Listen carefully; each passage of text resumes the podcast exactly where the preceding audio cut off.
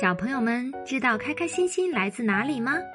他们的家呀就在北京中国科技馆。本周日，也就是五月三十一日下午三点，我国载人飞船总设计师张百南爷爷带大家游中国科技馆太空探索展厅，参与互动还有机会获得神秘大奖哦！请小朋友们让爸爸妈妈关注中国数字科技馆的微博直播哦。没有来过中国科技馆的小朋友一定不能错过哦。今天的科学故事是：为什么鹦鹉善于模仿人说话？欣欣，可可今天邀请我们周末去他家玩，他又有了一个新宝贝。是什么新宝贝？又是一辆小汽车吗？他的玩具汽车可真是太多了。不是不是，这次的新宝贝不是玩具，是活的。活的，是动物吗？科科养了新宠物。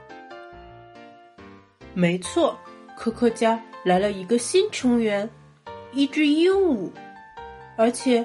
还是一只会说话的鹦鹉，神奇！鹦鹉不是鸟类吗？怎么会说话呢？这个嘛，我也问了科科，科科也答不上来。看来这又是一个有点难度的科学问题呢。开开，我们一起找找答案好不好？好啊，好啊！我也想知道鹦鹉为什么会说话。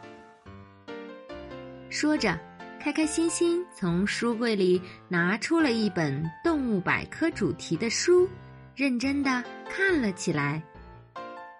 两个小家伙这么聚精会神的在看什么呢？爸爸，我和开开正在寻找一个科学问题的答案。哦，什么问题呀？老爸。既然你也问了，那我们就先来考考你吧。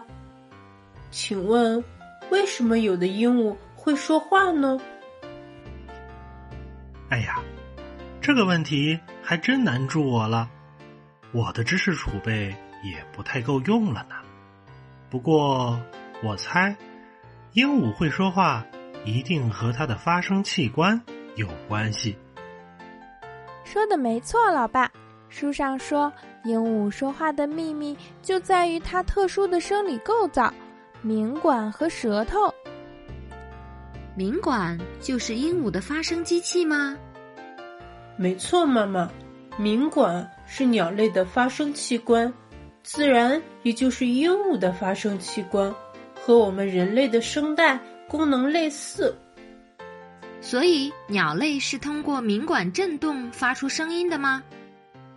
是的，妈妈，鸟儿的鸣叫正是因为气流进入鸣管后，鸣管壁震颤而发出不同的声音。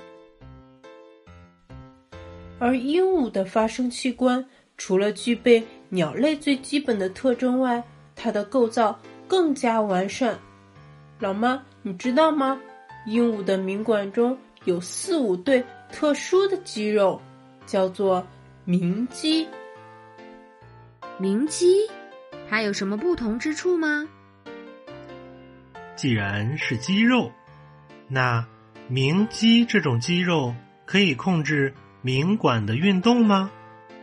是的，通过鸣肌这部分肌肉的放松与收缩，就可以改变鸣管的形状，从而发出鸣叫声。开开心心听了你们的讲解。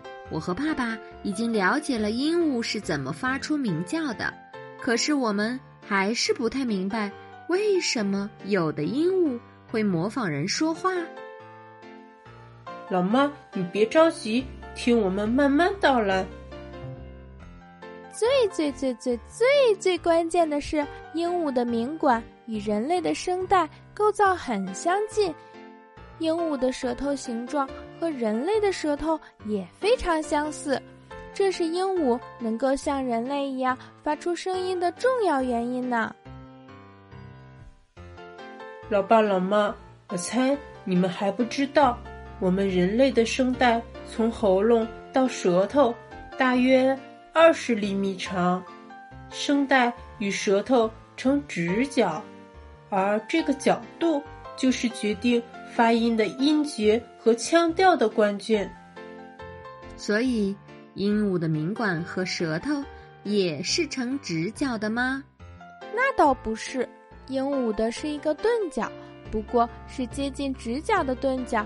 越接近直角，发声的音节感和腔调感就越强，所以我们才会看到有些鹦鹉会像我们人类一样说话。鹦鹉的种类很多，也不是每一只鹦鹉都会说话吧？是的，老妈。所以那些会说话的鹦鹉都是经过长期训练和学习的。谢谢开开心心，通过你们的讲解，我和爸爸收获很多呢。好啦，小朋友们，今天的科学故事就到这里了。鹦鹉为什么善于模仿人说话？你知道答案了吗？